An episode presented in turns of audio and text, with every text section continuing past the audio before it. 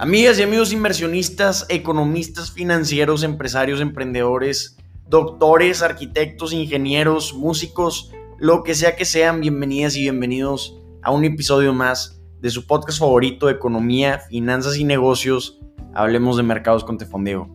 Hoy es el lunes 30 de agosto, es inicio de semana y les propongo que su propósito para esta semana, su meta de esta semana sea mantenerse lo más informados posibles, que comprendan a la perfección qué está moviendo en este momento el mundo y los mercados. Empezamos.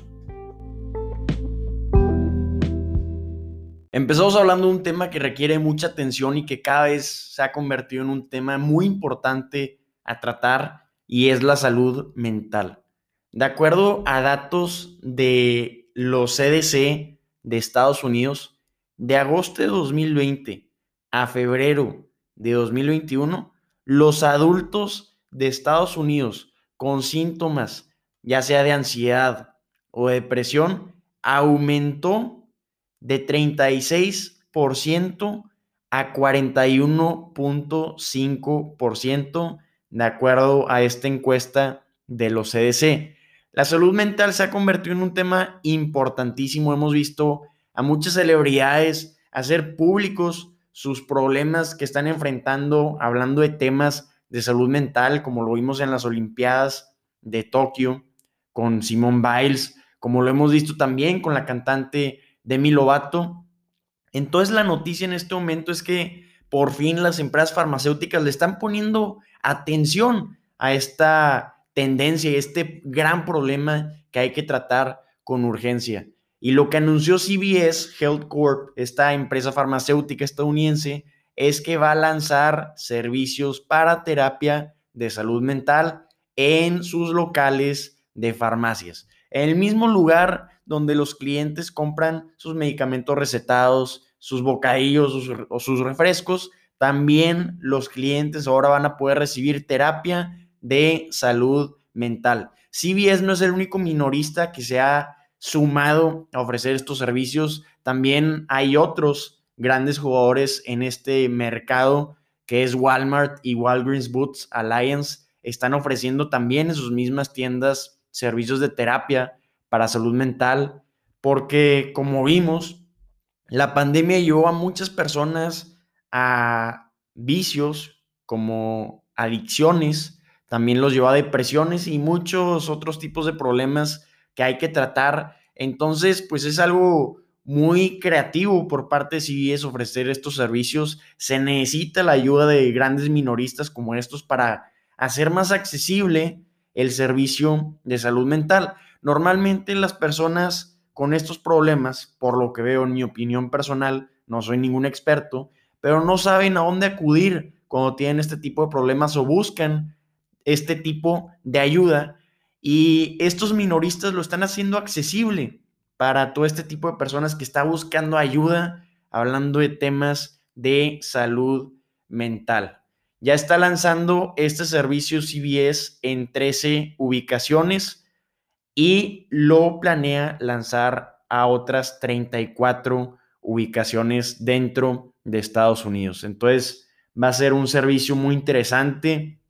La tasa de retención que ha visto CBS con las principales, con las primeras 13 ubicaciones que lanzó, pues fue una tasa de retención muy importante. CBS está cobrando por estas terapias 129 dólares por una evaluación de salud mental y una sesión de terapia de 30 minutos cuesta 69 dólares. Entonces, esto lo convierte a CBS en un nuevo jugador del mercado de salud mental. Entonces, pues muy importante noticia y muy bueno para las empresas atender a este gran problema al que se está enfrentando Estados Unidos. Se debería de seguir en, en muchos otros países porque la salud mental es un tema que, como ya dijimos, tiene mucha importancia hoy en día y es muy difícil saber a dónde acudir cuando tenemos este tipo de problemas y que se encuentren estos tipos de, terapias en nuestros minoristas, en nuestras tiendas minoristas locales, pues lo facilita muchísimo y claro que como hemos visto en Estados Unidos tiene una gran aceptación por parte del mercado. Lo que a la gente le da miedo es ver que en un lugar tan público reciban esta, este servicio de salud mental. Pero la forma en la que lo solucionó CBS y Walmart y Walgreens Boots es que lo ofrecen en el mismo lugar donde ofrecen los servicios de asesoría médica. Entonces, tiene una privacidad absoluta. los clientes que van a estos servicios de salud mental tienen la confianza de saber que nadie sabe que están tomando esta terapia, que es algo que asustaba a mucho público. De marzo 2020 a la primera mitad de 2021 vimos una gran actividad de fusiones y adquisiciones y también de ofertas públicas iniciales. Sin embargo, a partir de que comenzó la segunda mitad del año 2021, vimos casi casi cómo se frenó completamente ambas actividades. Pero como que ya estamos viendo signos en las noticias de que ya está agarrando vuelo otra vez estas actividades. Y la noticia de la que vamos a hablar ahora es sumamente importante porque esto involucra a una empresa china. Y no solo cualquier empresa, es la empresa de inteligencia artificial más grande de China. Sus clientes involucran al gobierno de China y esta empresa está buscando hacer una oferta pública inicial en medio de un gran, estricto ambiente regulatorio. Esta empresa es llamada SenseTimes Group y lo que está buscando es hacer una oferta pública inicial en Hong Kong. Viendo sus resultados financieros, porque los tuvo que presentar para el documento regulatorio que pretende para su oferta pública inicial, vimos cómo incrementaron un 14% sus ingresos en 2020, aumentó muchísimo la demanda de los servicios de esta empresa de inteligencia artificial, porque lo que tiene esta empresa es un servicio de software que a través de cámaras le permite al gobierno de China identificar qué personas son, aunque tengan la cara cubierta por los cubrebocas, identificar a qué personas no están utilizando cubrebocas o no están respetando las medidas correctas para evitar la propagación del virus.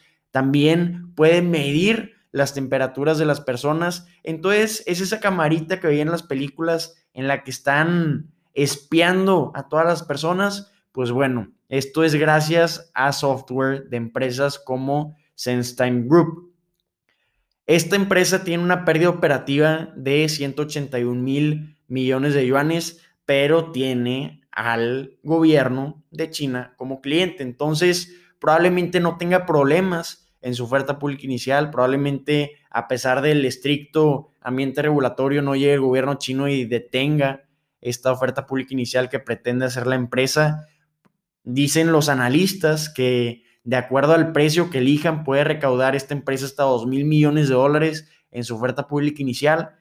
En mi opinión personal, pues ya dijimos que lo está buscando en Hong Kong y no lo están buscando en Estados Unidos porque en 2019 tuvo problemas con el presidente Donald Trump y fue incluida en la lista negra de Estados Unidos.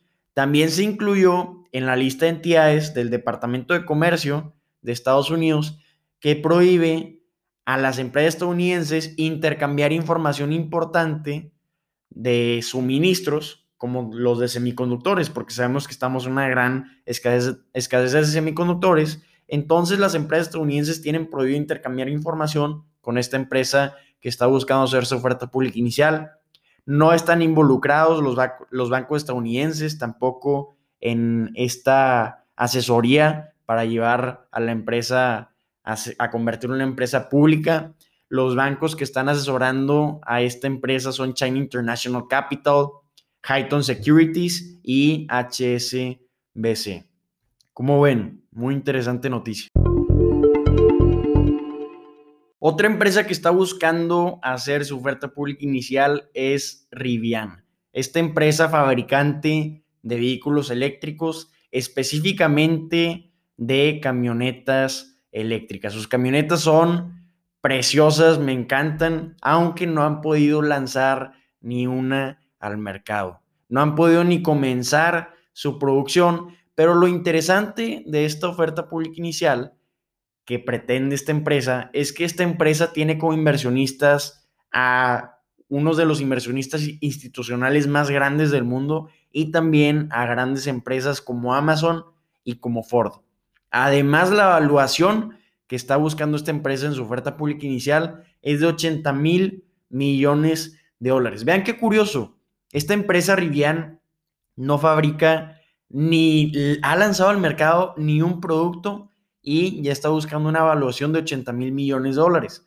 Ford es inversionista de esta empresa, es decir, tiene participación en esta empresa y esta empresa Ford tiene una capitalización de mercado de 53 mil millones de dólares.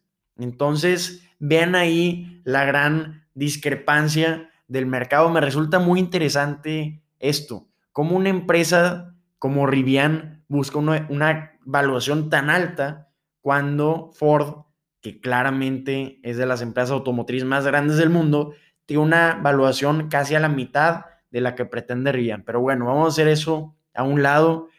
Los inversionistas institucionales que tiene esta empresa son gigantes como BlackRock, como Fidelity, Soros Fund Management y también a Third Point. Los bancos que van a asesorar esta oferta pública inicial incluyen a Goldman Sachs, JP Morgan Chase y también a Morgan Stanley. Entonces van a estar muy felices estos bancos de que por fin ya están viendo no solo una oferta pública inicial, sino una de las ofertas públicas iniciales más altas que probablemente estemos viendo en este año 2021. En lo personal me resulta muy alta la evaluación que está buscando Rivian como ya comenté en muy repetidas ocasiones, y más por el ambiente tan volátil eh, y de mucha incertidumbre en el que estamos actualmente.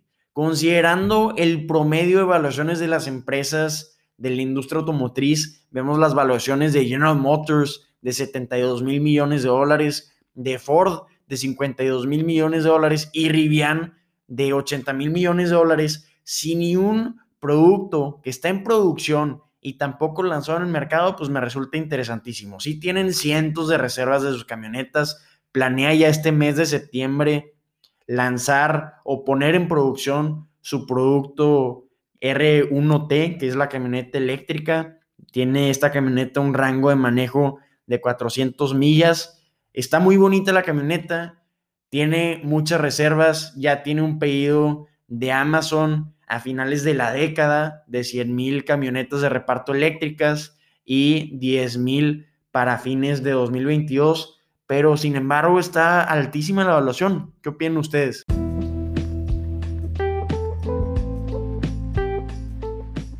Amigas y amigos, espero que la información que les compartimos el día de hoy les haya sido de gran utilidad. Si así lo fue, los invito a compartirla. Si tienen cualquier duda, comentario o retroalimentación, o también, si nada más quieren platicar, estamos disponibles en Instagram como arroba de fondeo. Ánimo, mañana nos vemos.